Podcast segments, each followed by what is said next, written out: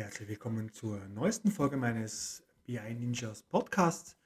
In dieser Folge geht es weiter mit DAX. Diesmal geht es um grundlegende Tabellenfunktionen. Viel Spaß damit!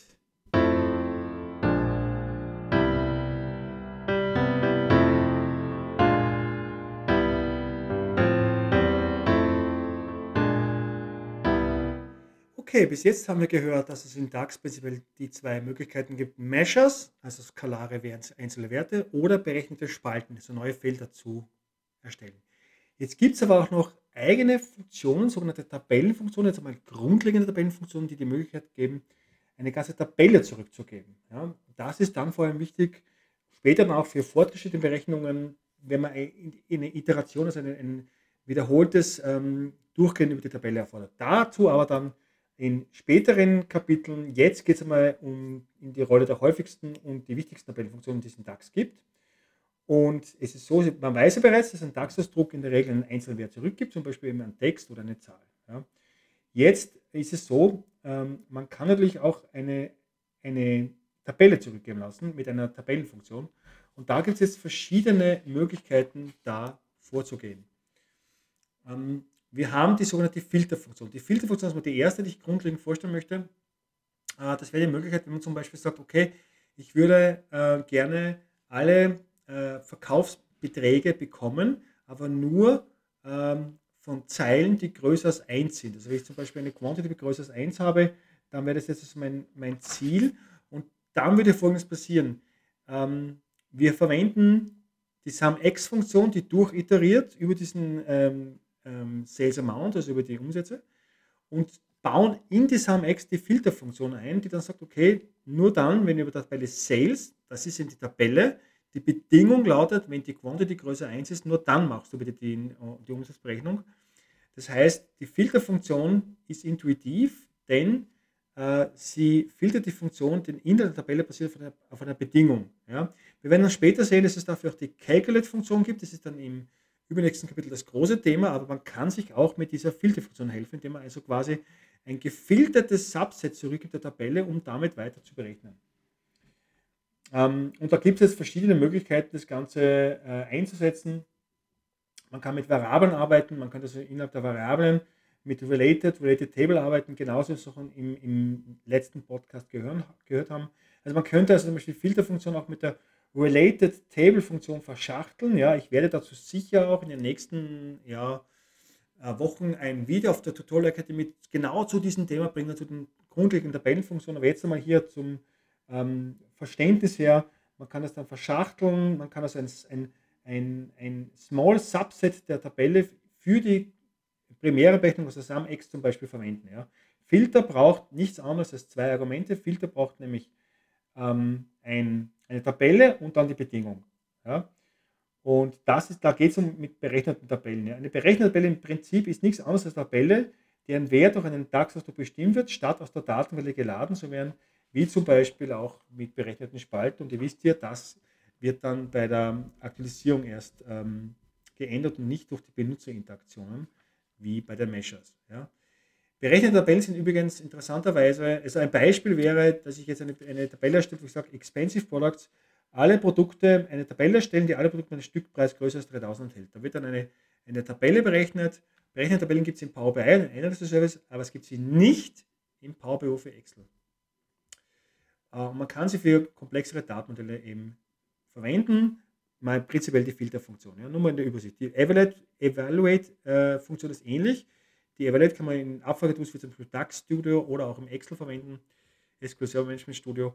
Ähm, da kann man dann quasi äh, bewerten. Die bewertet also zum Beispiel gefilterte ähm, Tabellen. Ja.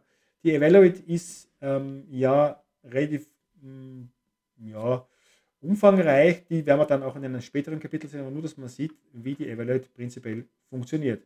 Wichtiger jetzt zu Beginn ist einmal, wie gesagt, die Filter, die mit der Tabelle als erstes Argument mit einer Bedingung arbeitet. Ja. Filter nimmt also immer eine Tabelle und eine logische Bedingung als Parameter entgegen und daraufhin gibt dann Filter alle Zeilen, was ihr iteriert, zurück, die genau diese Bedingung erfüllt dann, erfüllen. Das heißt, erfüllt dann, erfüllen. Filter ist also gleichzeitig eine Tabellenfunktion und auch ein Iterator. Ja. Es wird also, um das Ergebnis zu bekommen, die Tabelle durchsucht und die, über die Bedingungen wird Zeile für Zeile ausgewertet. Ja. Sie iteriert also die Funktion über die Tabelle. Ja. Also zum Beispiel, wenn ich jetzt zum Beispiel eine Tabelle bräuchte mit einem speziellen Produktnamen, dann könnte ich sagen, okay, Filter, Product, als Tabelle das erste Argument und dann sage ich Product Brand ist gleich und dann Name des Produkts und ich bekomme dann quasi das zurück. Ja. Man kann aber Filter auch verwenden, um zum Beispiel Iterationen mit einem Mesher zu verwenden. Ja. Wenn ich zum Beispiel ähm, als Entwickler den Umsatz nur für die roten Produkte berechne, mit, mit der Color Red, dann könnte ich als, ein Measure stellen, wo ich sage, SumX, zählen wir zusammen und filtere zuerst die Sales-Tabelle, ja, und zwar mit der Related, weil das geht auf den 1-Teil, das ist die Related-Funktion, das ist diese, ähm, diese Funktionsgruppe, die, ähm, wie haben wir sie genannt, die Funktionsgruppen sind die, die relationalen Funktionen, die Related, schaut dann in der, in der in der Lookup nach und gibt dann den, den, die Caller zurück. Ja? Gefiltert und du dann zusammenzählen, zum Beispiel den, äh, den Umsatz. Ja? Das heißt, die Filter integriert in eine Iteration, zum Beispiel, um eben die Umsätze für alle roten ähm, äh, Produkte zu bekommen. Ich habe die Tabelle von mir, da kommt demnächst ein oder bald ein Video dazu, um das dann auch visuell natürlich gerne äh, darzustellen. Und das kann man dann noch erweitern. Man könnte also die Filter in die Filter verwenden, man, äh, verschachteln, man könnte die Endfunktion dazu verwenden. Ich würde da definitiv zur Endfunktion tendieren, weil das besser lesbar ist. Ja. Wichtig ist, ähm, wenn man verschiedene Filterfunktionen äh, verwendet, dann ist es so, dass sie zunächst die Formel den restriktivsten Filter anwendet, um die Zahl, äh, Anzahl Iterationen zu reduzieren. Deswegen sollte man also die, ähm, den, den, den, Argumentteil, der ähm, ja, selektiver ist, äh, anwenden und in den inneren Teil verwenden und dann erst wird dann dieses Subset mit der anderen Filterfunktion dann äh, weiter gefiltert. Ja.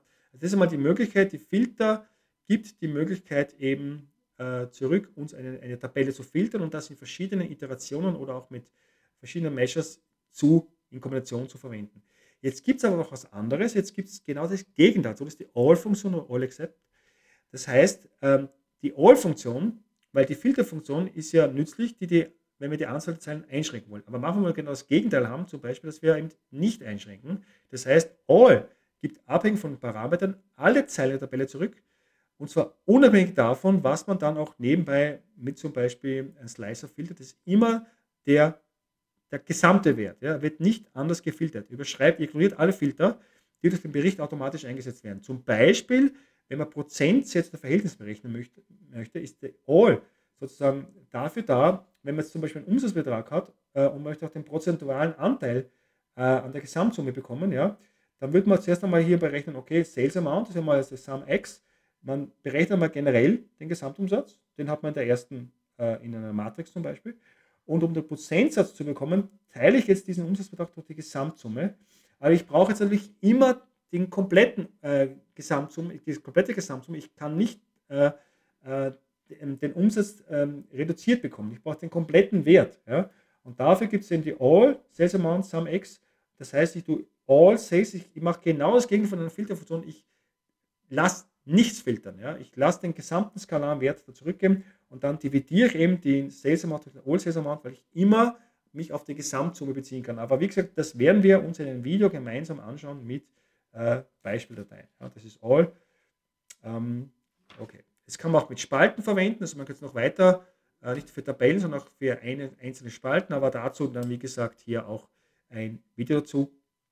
Ähm, wichtig ist bei allen Variationen, ob Tabelle oder Spalten, ignoriert all bei der Generierung des Ergebnisses jeglichen Fangen-Filter-Kontext. Okay, also deswegen ist all super Argument für SumX oder Filter für Iterationsfunktionen oder auch für die Calculate, die wir auch noch speziell kennenlernen werden. Das Gegenteil davon ist All Accept. Das heißt, All Accept ist nichts anderes als ähm, das zu verwenden, aber halt von der anderen Richtung. Ja? Also wenn ich sage All Accept und ich gebe jetzt zum Beispiel ein paar Produktspalten in meiner Tabelle an, dann wird er das Ganze also quasi so äh, anwenden, als wenn ich All, also die anderen Spalten nehme. Ja? Das gibt es ja auch bei Power Query, Spalten entfernen, andere Spalten entfernen. So vergleiche ich das ganz gerne.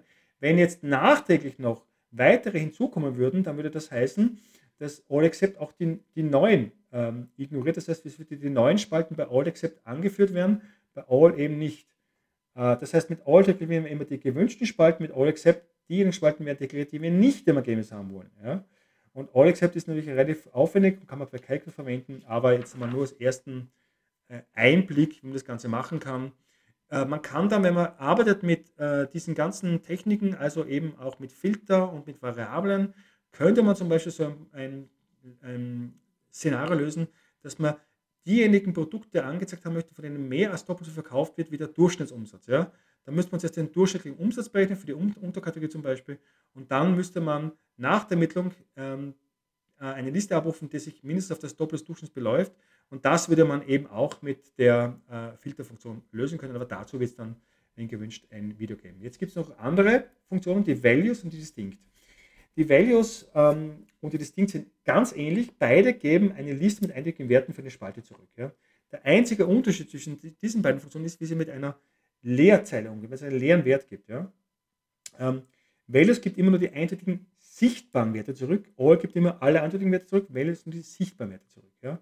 Das heißt, das kann man dann machen, wenn man zum Beispiel einen Namen auf All Colors, ein Measure erstellt, dann wird ähm, ähm, bei der ersten Kategorie, bei den Values, wirklich nur die eindeutigen Werte für die Kategorien, für die Colors angezeigt, bei der All Colors eben alle. Values gibt immer die eindeutigen Werte einer Spalte zurück, die im aktuellen Filter eben ausgewertet werden. Ja? Ähm, und Values und Distinct sind identisch, es sei denn, äh, ähm, es gibt, äh, also wichtig, wenn man Values und Distinct eine berechnete Spalte, berechnete Tabelle verwenden, dann ist das Verhalten identisch mit All, denn es gibt ja keinen aktiven Filter bei berechneten Spalten, berechneten Tabellen. Dazu dann auch in den nächsten, äh, vor dem nächsten Kapitel mehr. Äh, Values und Distinct sind zwei Varianten des gleichen Verhaltens. Äh, das heißt, wichtig ist nur, wenn es eine leere Zeile gibt. Ja? Ähm, ist nämlich so, äh, wenn die Beziehung ungültig ist, ja, zum Beispiel eine 1 zu 1 Beziehung ist ungültig, wenn zum Beispiel hier wir auf der einen Seite Produktfarben haben und bewusst eine Farbe entfernen, äh, auf der einen Seite haben wir der Verkaufstabelle haben wir noch die Farben, der einen Seite haben wir sie nicht mehr, ja, dann ist ja, äh, was das betrifft, keine gültige Beziehung da, weil es natürlich jetzt in der Haupttabelle jetzt ähm, N-Zeilen gibt, die eine 1-Zeile suchen, die es in der Hilfstabelle nicht mehr gibt. Und dann ist es so, es wird dann nämlich eine leere Zeile angezeigt, wenn man das mit der Values anzeigt, weil die Values quasi sieht, okay, es gibt da eine leere Zeile, die eben äh, nicht verknüpft ist. Ja? Und das heißt nichts anderes, als dass die Values das sieht und das auch anzeigt, zum Beispiel in einer, in einer, in einer Matrix mit einem leeren Wert. Ja? Ähm, distinct macht genau das nicht. Also wenn ich das gleiche äh, Szenario mit der Distinct-Funktion lösen würde, dann würde mir diese leere Zeile nicht angezeigt werden, weil sie eben sich nur auf eindeutige Werte sich bezieht und nicht auf leere Zellen. Das heißt, kurz gesagt, um es abzukürzen, ein gut durchdachtes Modell sollte keine ungültigen Beziehungen aufweisen. Wenn es keine ungültigen Beziehungen gibt, ja, dann ist es egal, ob ihr Values oder Distinct nimmt, weil es dann eher äh, über die Beziehung des E läuft. Wichtig ist nur, wenn es eine leere Zeile gibt, ja, wenn eben die Beziehung eben nicht gültig ist mit diesem Farbbeispiel. Ja. Da gibt es verschiedene, verschiedene Abstufungen in den Beispieldateien, die man da anschauen kann, aber das würde jetzt nicht den Rahmen sprengen. Zu guter Letzt noch ganz kurz, man kann auch Tabellen als skalare Werte verwenden. Es gibt die Funktion Values. Ja.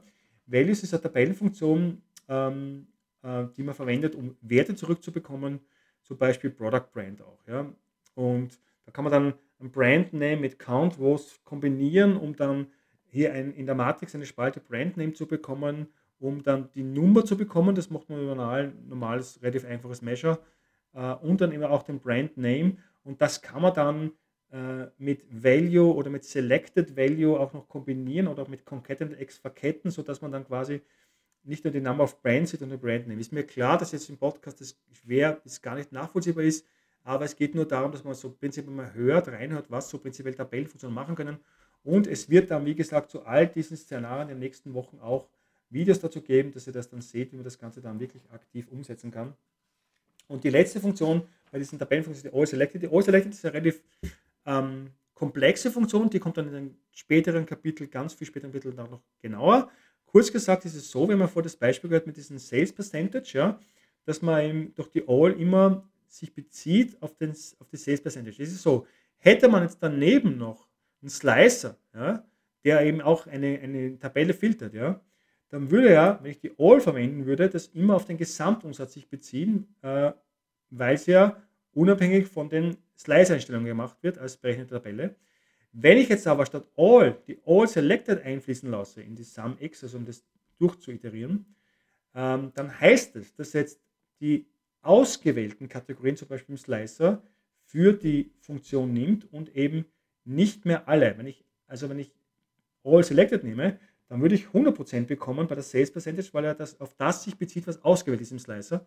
Wenn ich All nehme, ist es wirklich ignoriert. All ignoriert jeglichen anderen Filterkontext. All selected ignoriert es nicht und zeigt mir eben äh, die ausgewählten äh, Einträge an im Slicer. Ja. Das Fazit von den Kapiteln, es gibt bereits grundlegende Tabellenfunktionen, die immens leistungsfähig sind und die man wirklich nützlich Berechnungen durchführen kann, wie Filter, wie All, wie Values, wie All Selected und vor allem die Kombinationen. Aber es ist natürlich besonders wichtig zu wissen, wie man Tabellenfunktionen mischen kann, um dann diese gewünschten Ergebnisse und auch Fortschrittsberechnungen durchführen kann. Es wichtig werden die Tabellenfunktionen auch, wenn wir im nächsten Kapitel mit der, mit der Motorler-Funktion, mit der Calculate arbeiten werden, auch mit Kontextübergängen arbeiten werden. Dann gehen noch mehr Möglichkeiten, um das abzuschließen. Ihr könnt mit Tabellenfunktionen jetzt auch Teile von Tabellen einfließen lassen in eure Berechnungen mit der Filterfunktion. Mit der All könnt ihr das quasi das wieder zurücksetzen und dann im Mesher verwenden im Zusammenspiel mit Meshers und mit Iteratoren. Ja, und das war jetzt einmal ein einen Überblick über grundlegende Tabellenfunktionen, die man mit DAX verwenden kann. Es wird dann, wie gesagt, dann auch noch ein weiteres in den späteren Kapiteln dann genauer gehen. Ja. Danke für eure Aufmerksamkeit. Wenn ihr Fragen habt, wie immer runter in die Kommentare schreiben. Wie gesagt, nochmals werden da dazu auch ein oder zwei Videos dazu noch kommen. Und ich höre euch im nächsten Podcast. Bis dann. Ciao.